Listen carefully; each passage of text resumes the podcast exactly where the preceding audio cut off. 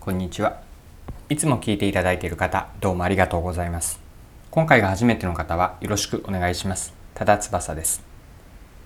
この配信はビジネスセンスを磨くというコンセプトで毎日更新をしています。今日は何の話かというと、マーケティングについてです。マーケティングの捉え方をこうもっともっとシンプルに捉えるとこれぐらいになるよという話マーケティングの話をこう深めていくんだけれども平たく言うとどういうことかについて皆さんと一緒に考えていければと思っています。それでは最後まで是非お付き合いください。よろしくお願いします。はい。今日の話はマーケティングについてです。皆さんはマーケティングの仕事マーケティングの中身って何をすることかともし聞かれればどのようなイメージを持っていらっしゃるどのようにお答えになるでしょうか。今回はですねマーケティングとはそもそもどういうことをやるのか何をこう意図としてやっていくのかについて一緒に考えていければと思っています。で最初になんですけれどもマーケティングとはそもそも何かこれをなるべくシンプルな一言でここではこう定義したいなと思っています。でマーケティングについてはもちろんいろいろな方がさまざまな方さまざまなこう表現をされて説明をしています。でここでは私がよく普段から使っている言い方一言で言うとマーケティングってこういうことという、えー、と説明の仕方を共有します。マーケティングとは何かなんですけれどもマーケティングとは顧客から選ばれる理由を作る活動全般です。もう一度繰り返すとマーケティングとは顧客から選ばれる理由。これを作る活動全般になります。最後に活動全般と言ってるようにかなりこうマーケティングの活動領域を広くとっています。じゃあもう少し選ばれる理由ってどういうふうに作っていくのかについてこうプロセスのようなものがあります。でそれを順番に、えっと、なるべくこううん難しい言葉を使わずにマーケティングを表現するとマーケティングで何をやるのか何をやって選ばれる理由を作っていくのかについて見ていきましょう。はい、でまず最初に考えるべきマーケティングで考えるべきなのはあの知らない人に知ってもらうです。これを少し、えーと、硬い言葉で言うと認知になります。あなたが扱っているこう商品やサービスこれを売ろうとしているんですけれどもまずそれを知ってもらうことこれが第一です。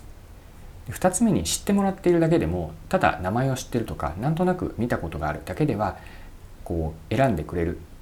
にはつながりません。そこで次の段階が興味を持ってもらうです。その商品サービスこうどういうふうに使えるのかとか使えば、うん、食品であれば食べればどんな味がするのかサービスであれば使えばどういうこう体験ができるのか。こういう中身に対しても興味を持ってもらいます。で次が買う候補に入れてもらうです、まあ、知ってもらって興味を持ってもらって、まあ、いいかなと思った思ってもらう。えそうするとこう、うん、イメージとしては相撲の土俵のようなものをイメージしていただくといいんですけれどもそこに自分がえ、えっと、まず乗っているかですね。少なくとも欲しいとかこれを買ってもいいなと思う。他のあの商品サービス他社ブランド他社商品があると思うんですけれどもその、えっと、お客さんの選択肢の中の候補に入ってもらう。これが次です。で候補に入ってようやく買ってもらう購入につなげていきます。ここまで4つのポイントを言いましたが知ってもらう興味を持ってもらう候補に入れてもらう、まあ、企画検討ですね。そして買ってもらうです。ここまですると初めて1回その人そのお客さんに買ってもらったこう選んでくれた1回選んでくれたということになります。で1回選んだだけでじゃあ終わりかというとマーケティングではまだ先があるんですね。むしろここからが大事。買ってもらってからがじゃああのある意味もう一勝負、えー、あるんです。でそれは何かというと選び続けてもらうなんです。1回買っただけでやっぱり良くなかったという終わりではなくてもう1回2回3回こうリピート顧客になってもらうんですけれども先ほどの冒頭でお伝えしたマーケティングとは顧客から選ばれる理由を作る活動全般と言いましたがその選ばれるというのも一度きりではなくて2回3回、まあ、ずっとなるべく長い期間選んでもらうということを狙っていきます。でこれはカタカナでよく、えっと、ライフタイムバリューという表現をします。でライフタイムバリューをそのまま日本語に訳すと生涯顧客価値というかなり漢字だけの長い生涯にわたる顧客の価値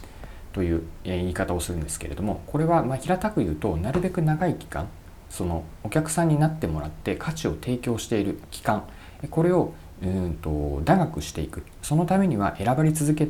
なければならない。1回だけではなくて2回3回とリピート顧客になってもらう。これが2、えっと、買ってもらった後のポイントです。